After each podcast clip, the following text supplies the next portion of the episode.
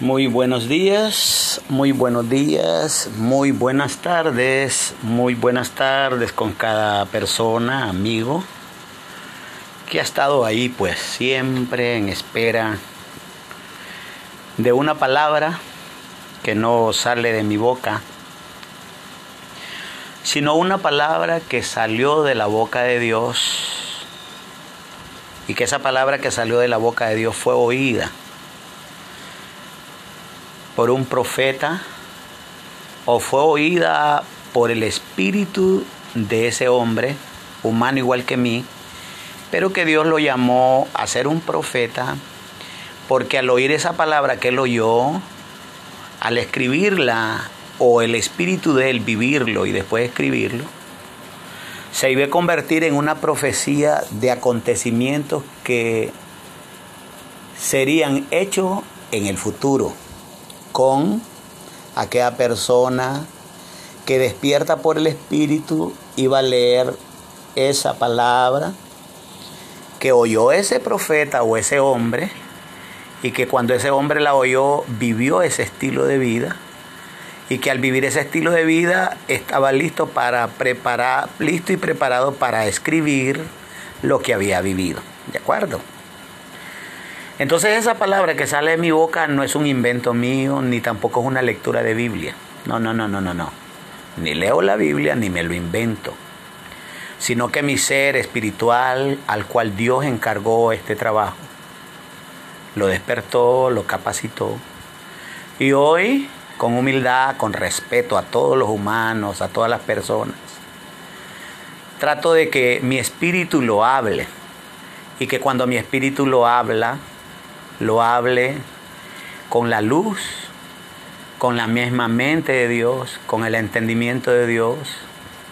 Y cuando yo explico que no son mis palabras de Gonzalo Mejía, profesional, sino un espíritu que fue a la escritura esa, que oyó un profeta o un apóstol, y que sencillamente ellos oyeron y vivieron y escribieron. Y escribieron y también sellaron. A ellos les dieron la llave para que le pusieran sello, para que esa palabra no llegara al oído de lo humano, porque en lo humano es inservible. En la, en la mente humana, científica, en la mente profesional, en la mente de los hombres, no va a funcionar, no va a funcionar. Y la razón de no funcionar es porque esa palabra esa palabra es una palabra que sencillamente fue creada con el objetivo de transmitir una programación o un proyecto espiritual que iba a suceder para el tiempo del año 2000 o para el tiempo de Apocalipsis o para el tiempo donde se iba a cambiar la historia de la humanidad. Eh, viene un cambio de la historia de la humanidad. Viene un cambio a la historia de la humanidad porque a la humanidad la va a gobernar el mundo espiritual de las tinieblas. Pero antes de que gobierne sobre los humanos el reino de las tinieblas, hay un programa, hay un proyecto al cual yo estoy a través del espíritu o mi espíritu lo está tratando de trasladárselo a todas las gentes en el mundo, en todos los idiomas posibles para que el espíritu de cualquier persona en cualquier país, de cualquier lengua, en cualquier idioma, en cualquier nación, le llegue esta palabra y cuando esta palabra le llegue a su espíritu, su espíritu tuyo va a tener una reacción porque se va a encontrar con, con el diseño o se va a encontrar con la palabra profética o se va a encontrar con la luz que te va a despertar el destino que tiene que seguir una vida espiritual en ti. Entonces aquí como yo, Dios a través del Espíritu Santo quiere llevarme a través de las escrituras como Dios profetizó. Porque se trata de una palabra profética, como Él es perfecto, como Dios es santo, como Dios es puro, como Dios todo lo sabe.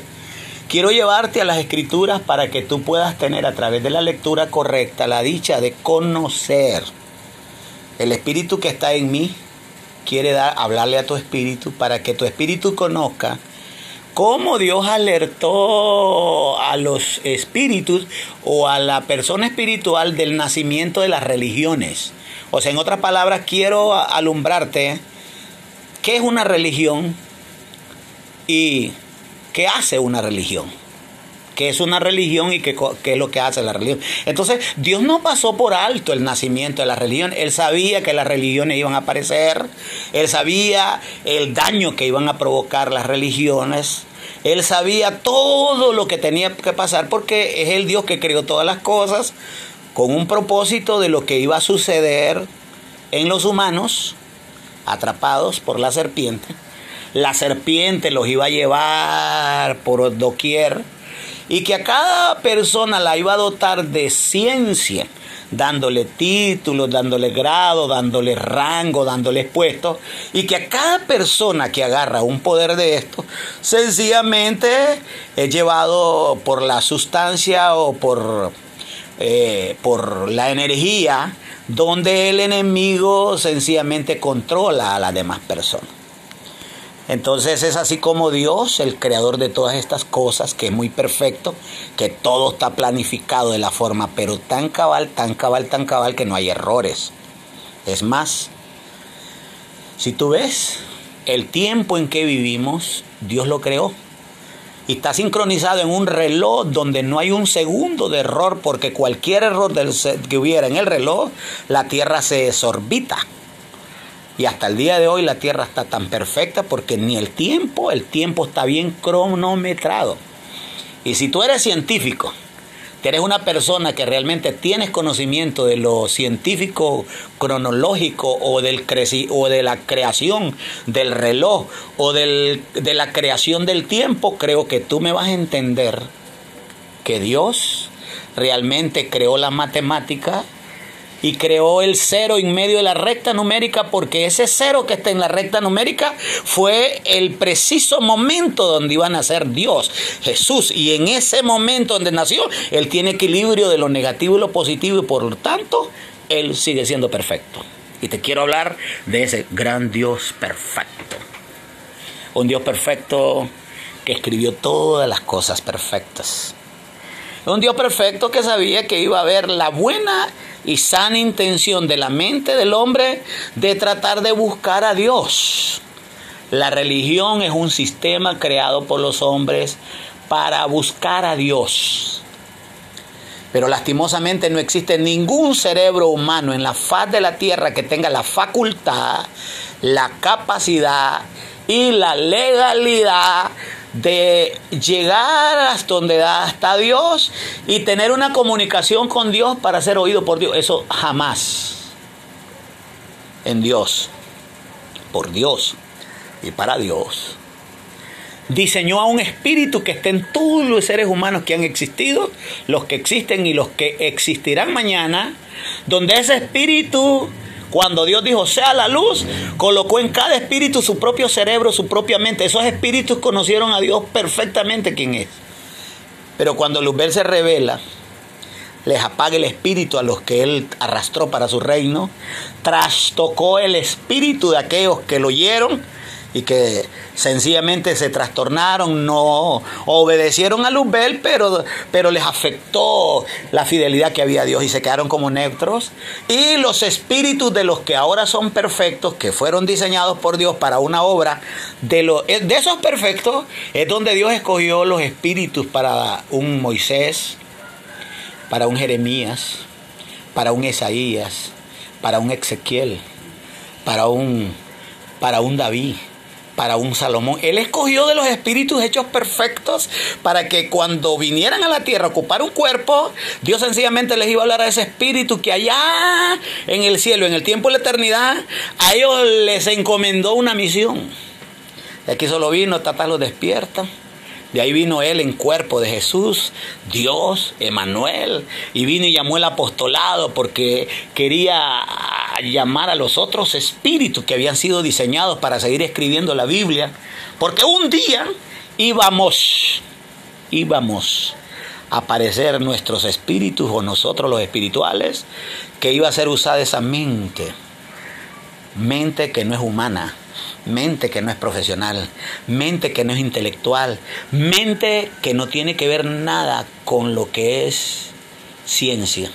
Y un día se iba a despertar esa mente, porque esa mente era la única diseñada para ir a los escritos de aquellos que oyeron una palabra, creyeron a la palabra, la palabra les creyó su vida y cuando les creyó su vida, sencillamente el Señor se acerca y le dice, ya no te vas a hablar, ya no te vas a llamar Abraham, te vas a llamar Abraham, porque en ti desperté al ser que allá en el cielo le ordené un trabajo y que ahora tú naciste en el cuerpo de este hombre parido por mujer de Abraham. Entonces hoy te doy el entendimiento para que cuando tú cumplas con tu misión en esta tierra de vivirlo, lo escribas porque es necesario que quede escrito, porque en el futuro voy a tratar con una generación nunca vista en la faz de la tierra.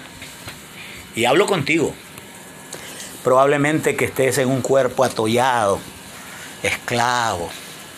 Probablemente te han sucedido tantas cosas como las que le sucedió a José Probablemente eres una persona frustrada que ha fracasado. O probablemente seas una persona brillante que tienes plata, tienes puesto, tienes todo. Pero cuando haces las cosas no haces nada.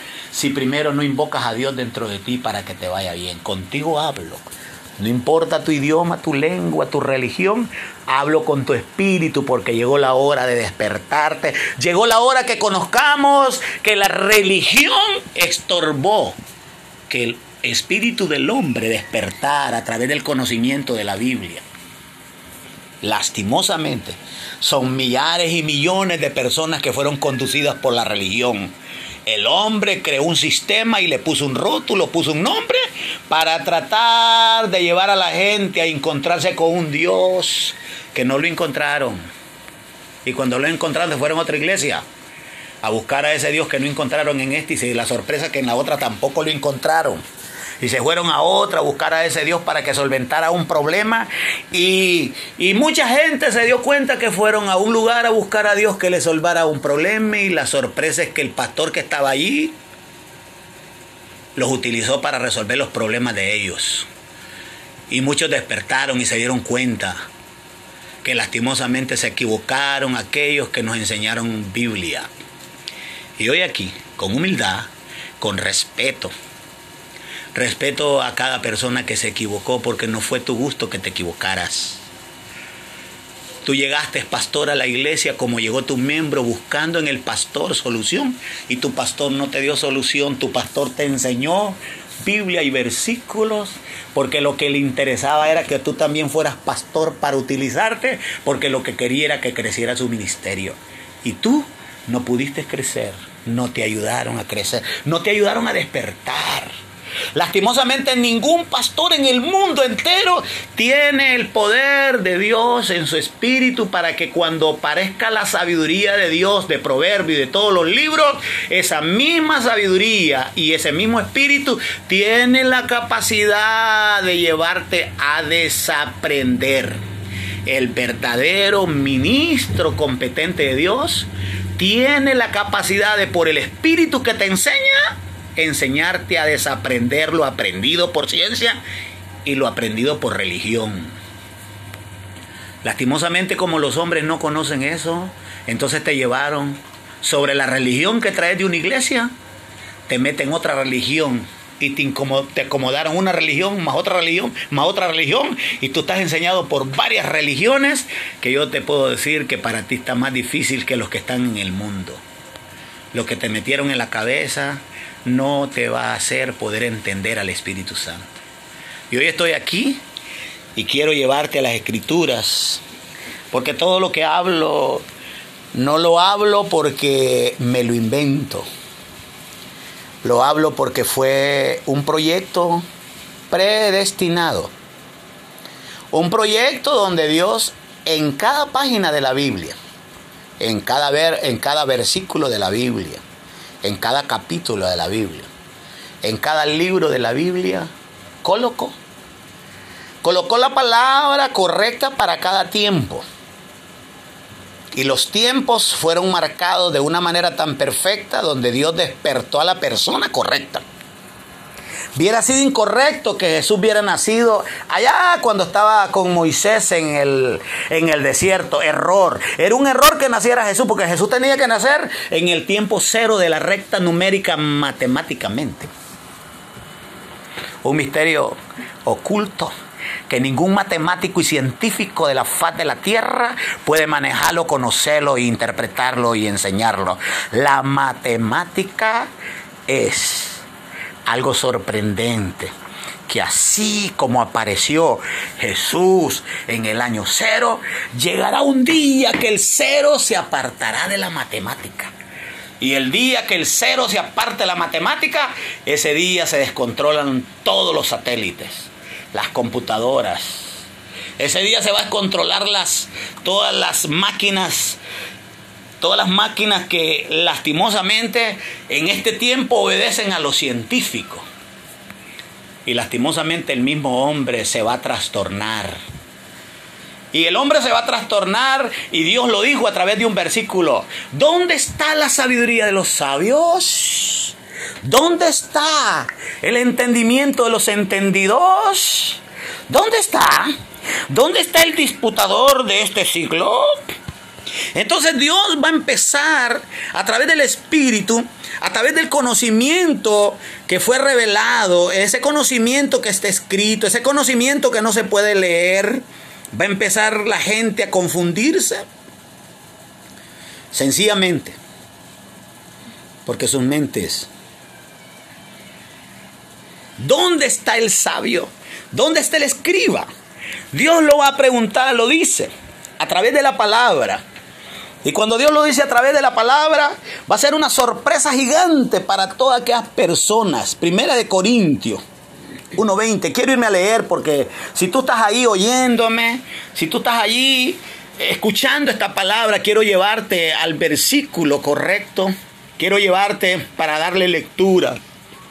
Y cuando lo llevo para darte lectura, es porque quiero que te des cuenta que cuando mi espíritu o las palabras espirituales que están en mi espíritu hablan eso, no lo hablan porque me lo invento. No, no, no, no, no. Lo hablo porque mi espíritu lo conoce, porque mi espíritu lo ha recibido por revelación, porque mi espíritu es el que fue despertado a ese entendimiento. Y quiero leértelo en, Primera de Corintios y ahí donde tú estás, ahí donde tú andas, ahí donde tú, en cualquier idioma que estés, en cualquier lengua que estés, si esto es traducido para ti, quiero que te vayas a Primera de Corintios, capítulo 18, que dice, Cristo, poder y sabiduría de Dios. O sea, en otras palabras, ese Jesús que nació del vientre de una mujer. Emanuel que está dentro de él, que creció con la sabiduría que recibió de los profetas, se convirtió en un Cristo. Y ese Cristo tiene toda la misma mente de Dios. Y ese Cristo con la mente de Dios dice aquí, porque la palabra de la cruz es locura a los que se pierden o sea, en otras palabras, la mente natural, humana, científica, que no acepta la sabiduría de Dios, se está perdiendo en su condición de su persona, sus hechos, sus costumbres.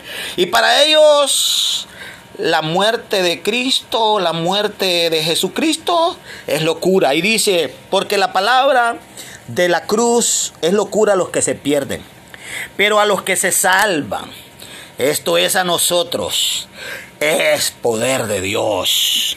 19 dice, pues está escrito, dice Dios, destruiré la sabiduría científica de los sabios y endecharé el entendimiento de los entendidos. Y dice el 20, pregunta a Dios, ¿dónde está aquel inteligente político y religioso que tenía grandes reinos? ¿Dónde está el escribo, el que escribía y hacía tantas cosas? ¿Dónde está el disputador de este siglo, los que inventaban y los que sacaban tantos inventos y hacían tantas cosas para venderle a la sociedad? ¿Dónde están? Y responde Dios, ¿no ha enloquecido Dios la sabiduría de este mundo?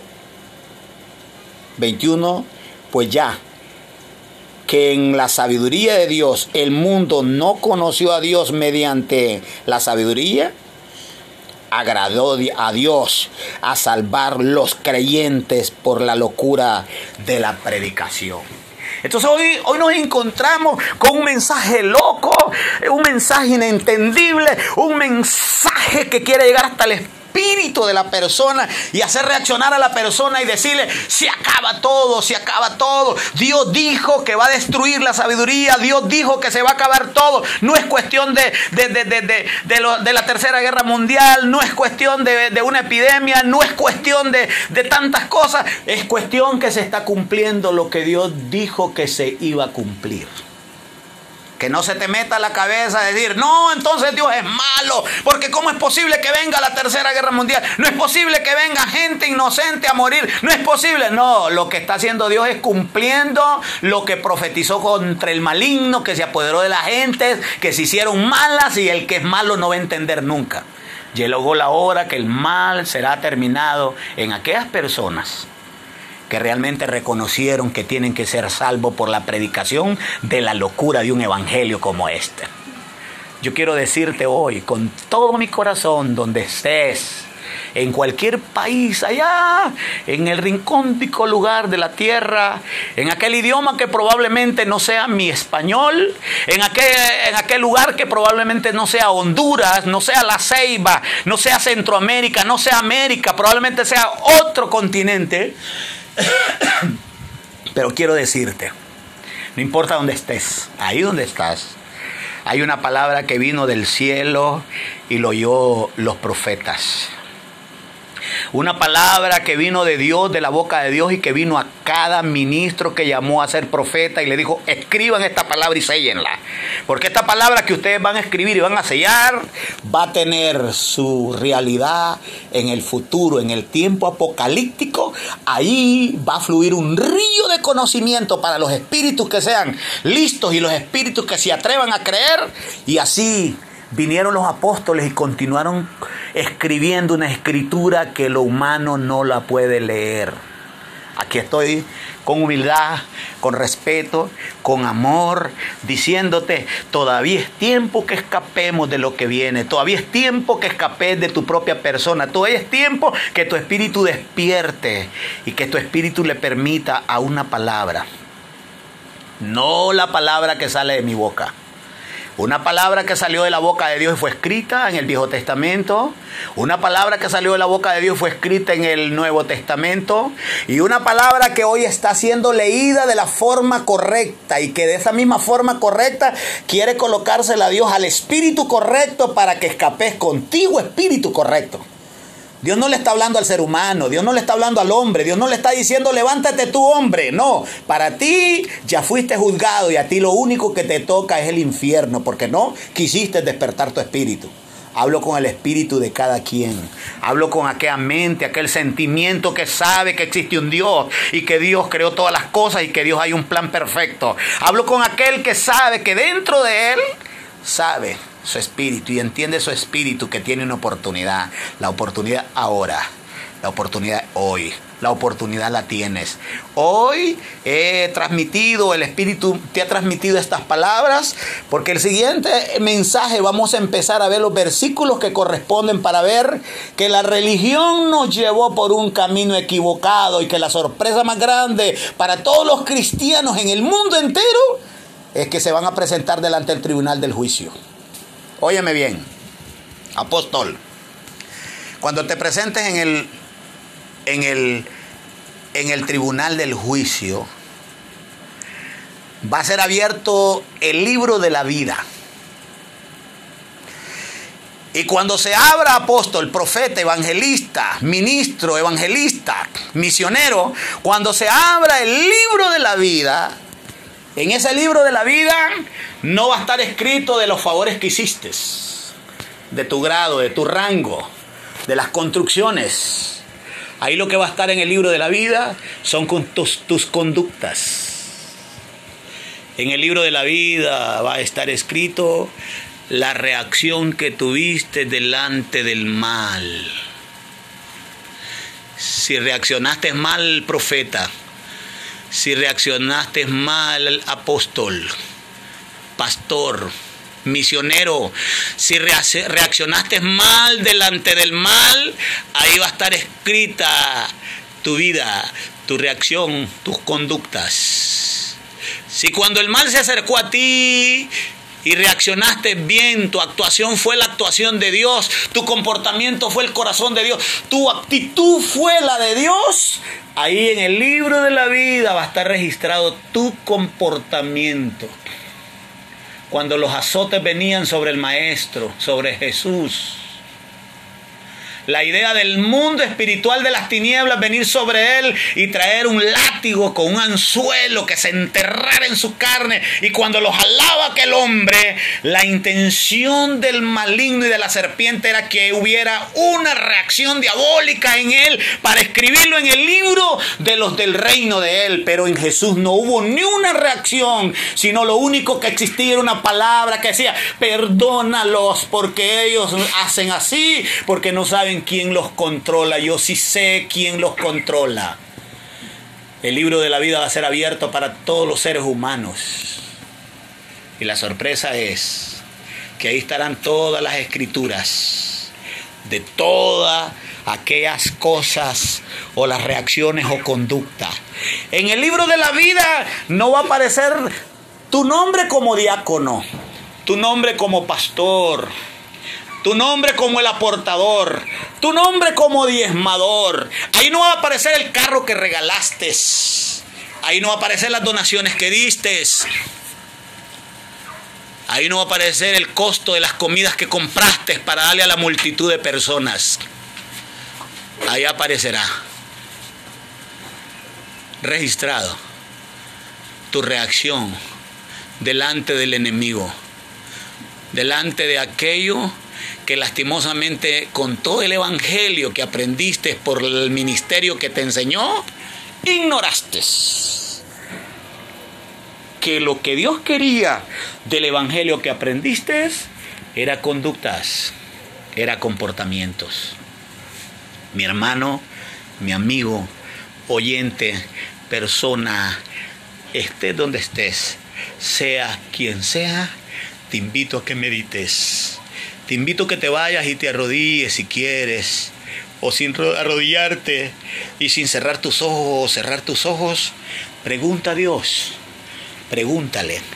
Si tu espíritu haya gracia delante de Dios y tu pregunta es, llevada de la forma correcta a Dios, Dios te va a responder y te va a decir, mm, te va a decir con palabras en tus sentidos espirituales, aquí estoy, aquí estoy. Yo voy a ser tu Dios y tú serás mi hijo. Dios es lo que quiere de ti. Te quiero bendecir y te quiero decir, aquí estamos en La Ceiba, Honduras, Centroamérica.